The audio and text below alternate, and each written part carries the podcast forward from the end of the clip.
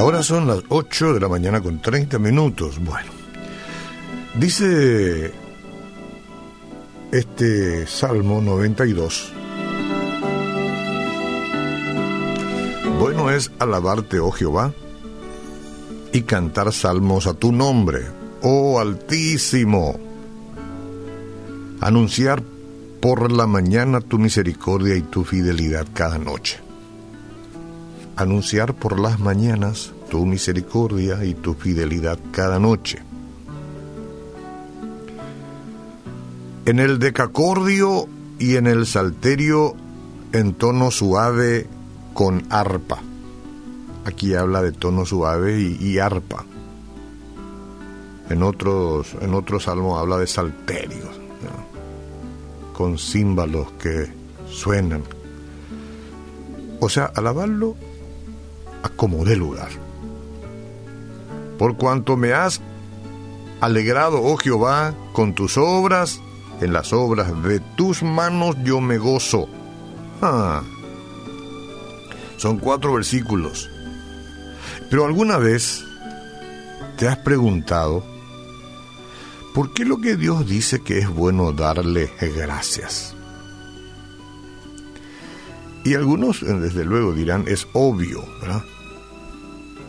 Es obvio porque es nuestro Dios y porque debemos sentirnos parte de Él y así como hablamos cosas lindas de, de quien, a quien amamos, entonces tendríamos que. Es obvio también que existen algunos beneficios asociados con la gratitud. Pero beneficios para quiénes? La acción de gracias enaltece al Señor y lo reconoce como la fuente de todas nuestras bendiciones. Cuidado porque por ahí hay personas que solamente piden, comienzan una oración que pretende sea una intimidad con Dios, pidiendo, pidiendo. Yo no voy a cuestionar la comunicación que la gente tiene con Dios, pero es importante alabarlo, adorarlo y agradecerle primero. Mostrarnos agradecidos siempre. Eh, si nosotros somos agradecidos, también le puede motivar a otras personas, a aquellos que nos escuchan, alabar y agradecer a Dios, a hacer lo mismo. Ellos también pueden hacer lo mismo. O sea, ahí está el beneficio de la gratitud. No solamente para nosotros, sino porque otros nos ven, nos miran y entonces desean hacer lo mismo, porque se dan cuenta que hay un deleite en ser agradecidos.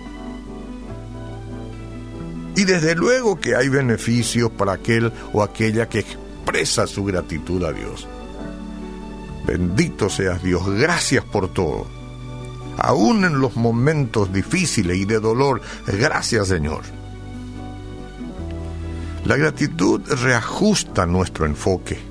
Cuando comenzamos a alabar y dar gracias al Señor, las presiones y demandas de la vida diaria se vuelven más livianas y a veces livianitas luego. En lugar de distraer nuestra mente por las preocupaciones de este mundo, Dios y su bendita bondad, y valga la redundancia, se convierten en el centro de nuestra atención. Además, ahí tomamos conciencia de nuestra dependencia de Él y nos volvemos más agradecidos. La gratitud nos libera de la ansiedad, Rara vez nos sentimos agradecidos cuando estamos agobiados por problemas y preocupaciones, pero es entonces cuando más necesitamos ofrecerle a Dios nuestra gratitud.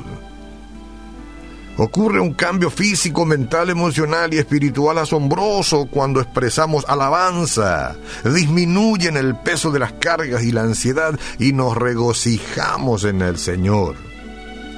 Y esto no lo puede hacer el inconverso, el incrédulo, el que no cree. Es un patrimonio de aquel que es capaz de humillarse ante su Dios y reconocerlo como Salvador. La acción de gracias refuerza nuestra fe además. Evocar las bendiciones que recibimos y las muchas maneras en que Dios ha expresado su bondad hacia nosotros nos recuerda su fidelidad. Saber cómo ha actuado en el pasado nos fortalece para confiarle nuestro futuro, pues. Entonces, lo diré para mí y para vos. La próxima vez que alguien se sienta deprimido o agobiado o agobiada, puede ser ahora, recuerde las bendiciones de darle gracias al Señor y levante la voz en agradecimiento. Gracias Señor, puesto que Dios es bueno y es bueno darle gracias.